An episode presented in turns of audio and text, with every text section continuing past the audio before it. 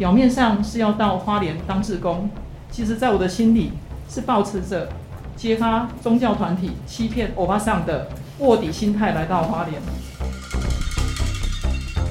大家好，我是 PP。现在社会当中想要做公益很容易，好像只要捐钱，偶尔出点力，就是在做志工了。但是你是否曾经对于加入宗教团体抱持着怀疑呢？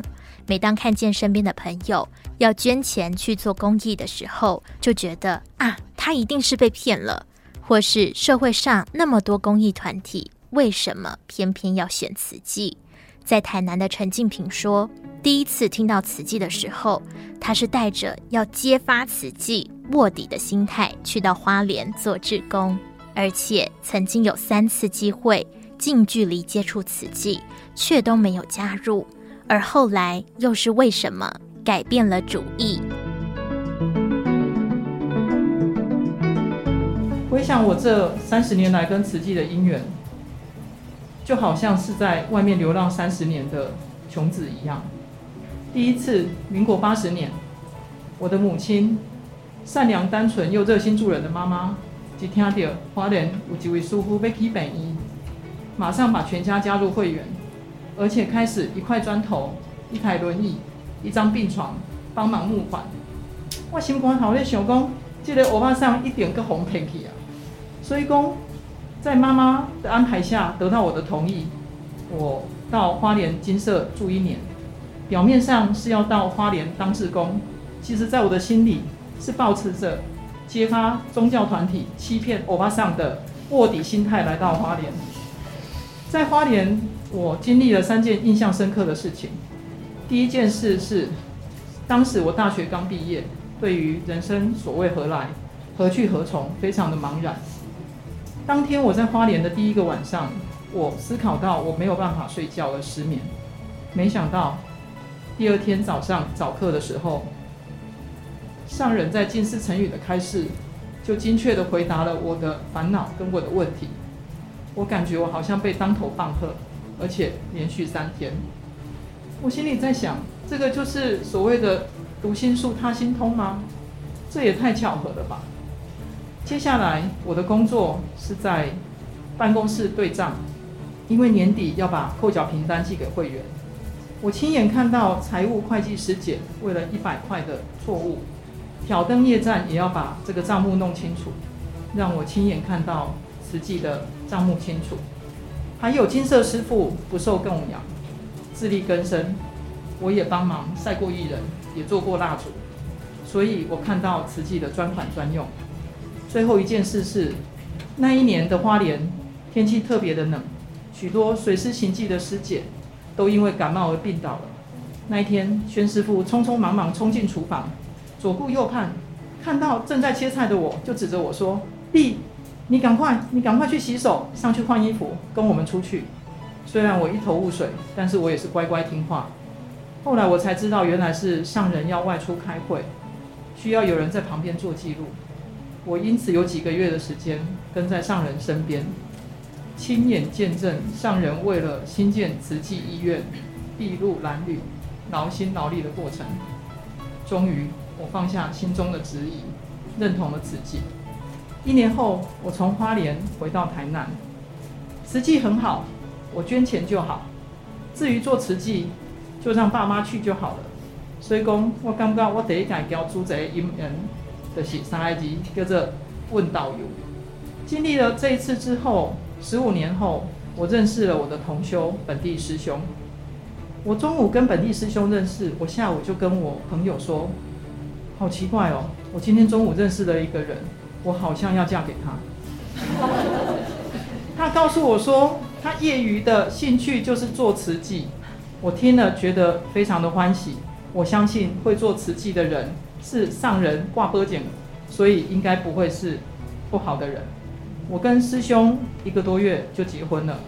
结婚了之后，我才发现他所谓的做慈济，他根本就是慈诚队，而且婆婆跟小姑还有他都是劝募委员。而且他们家根本就是我们旗山的环保站。突然，我觉得我好像是孙悟空，怎么跳、怎么翻跟斗，都逃不过如来佛的手掌心。我怎么千挑万选又挑了一个慈济家庭嫁的呢？而婆婆她是非常有智慧又包容的长者，她从来不会要求媳妇要做什么。所以呢，我心里想，哪里都可以做公益，为什么要选慈济？于是我到荣总，还有旗山医院担任了十年的医疗志工，甚至我还拿到一千两百五十小时的医疗志工金质奖。在我心目中，我想说的是，书贼人家贼，无差我一个。所以第二次我又路过慈济中门而不入，而第三次跟慈济结缘，临门一脚，是因为我的爸爸。我的爸爸在五年前做了开心手术，妈妈坚持要把爸爸转到大林慈济接续后面的治疗跟复健。在这个过程中，我看到师兄师姐到医院帮爸爸做气功，煮东西给爸妈吃，接送他们到静思堂参加活动，付出不求回报。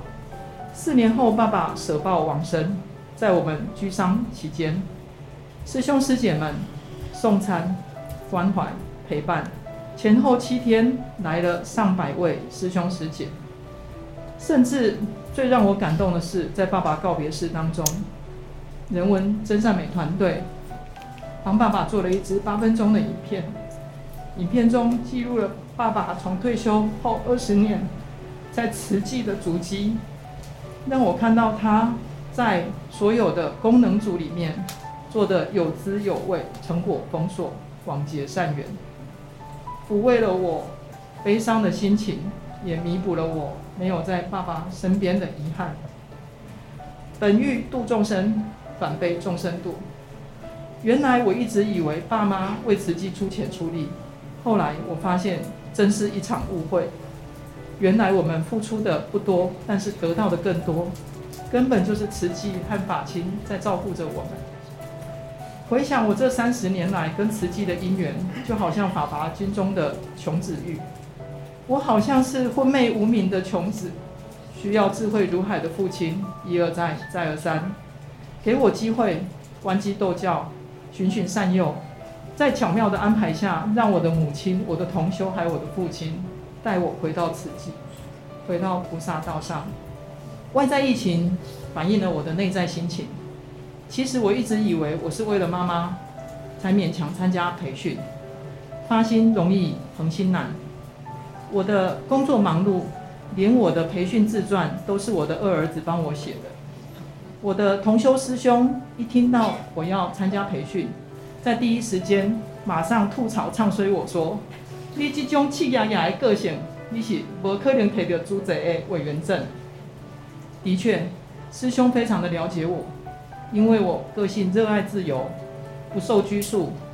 我其实每次在培训的时候，听到很多规则，我心里都非常的排斥，而且不适应。我心肝头咧想讲，我只是来上一个课，想让遮侪师姐来关心我的头毛有偌好，我的溜仔有溜好，我的皮带有歪去，这到底是在干什么？他们的用心指正，都会迎来我的回怼跟恐吓。你搁讲一句，我得不爱搁做啊，我得被退训。我等那求几架坦克车，把每一位关心我的师姐撵过去。感恩这两年来，他们对我的挑战甚至挑衅，都是用慈济四神汤里面的善解包容对待我。后来我反省自己，原来把外在整理好，内在态度就没烦恼。原来端正仪容、收摄心性，就是为了承担慈济置业做准备。现在回想。自己真是非常无知加幼稚，我也要感谢跟我一起培训的四位师姐，她们总是在我暴跳如雷、道心退转、准备退训的时候拉住我，告诉我说：“不管你想要坐牛车、羊车还是鹿车，非得你今麦就是袂当甲我跳车，你得要好好啊对咱大家行。”所以这次回到花莲寻根，我终于坚定了道心。哪里都可以做公益，为什么要选慈济？我的体会是，除了公益，还有修行；除了付出，还有慧命。在慈济，我们可以透过阅读经典，启发智慧，在心中种下善因。在慈济，我们可以透过四大八法，唤醒我们的潜能，走入人群，广结善缘。上人要做的代志真多，我只卖了解，加一个人就加一份力。上人三十当后，我回来了，我相信加一个人来主责，就减一个人伫人间浪流连。唉，真感恩爷爷听着吼，一番呐很有条理吼的叙说。过去真的很能干，现在呢，进入组织来是真贤能，很贤能，哈，贤惠啦，还会呢很有能力哦，哈，组织是以佛陀的精神、菩萨的方向行入人间，很单纯，人人呢都凭了那一份的诚。正信实，刚刚听来你都很清楚了，哈。所以啊，你有这样好的姻缘，婆婆啊、家庭啦、啊、先生啦、啊，都是这样的支持你，就是你的福报。爱好好呢，把握姻缘呐，这个福报呢，再搁再祝福人。那生生世世爱发心立愿，行在菩萨道上。咱的因缘呐，甲你的家庭跟菩萨的因缘，永远都连接着。这是好人聚会在一起，是永恒的。哈，给您祝福，感恩。面对心中的怀疑，你会如何求证呢？是从网络上观察舆论，还是只从别人口中找答案呢？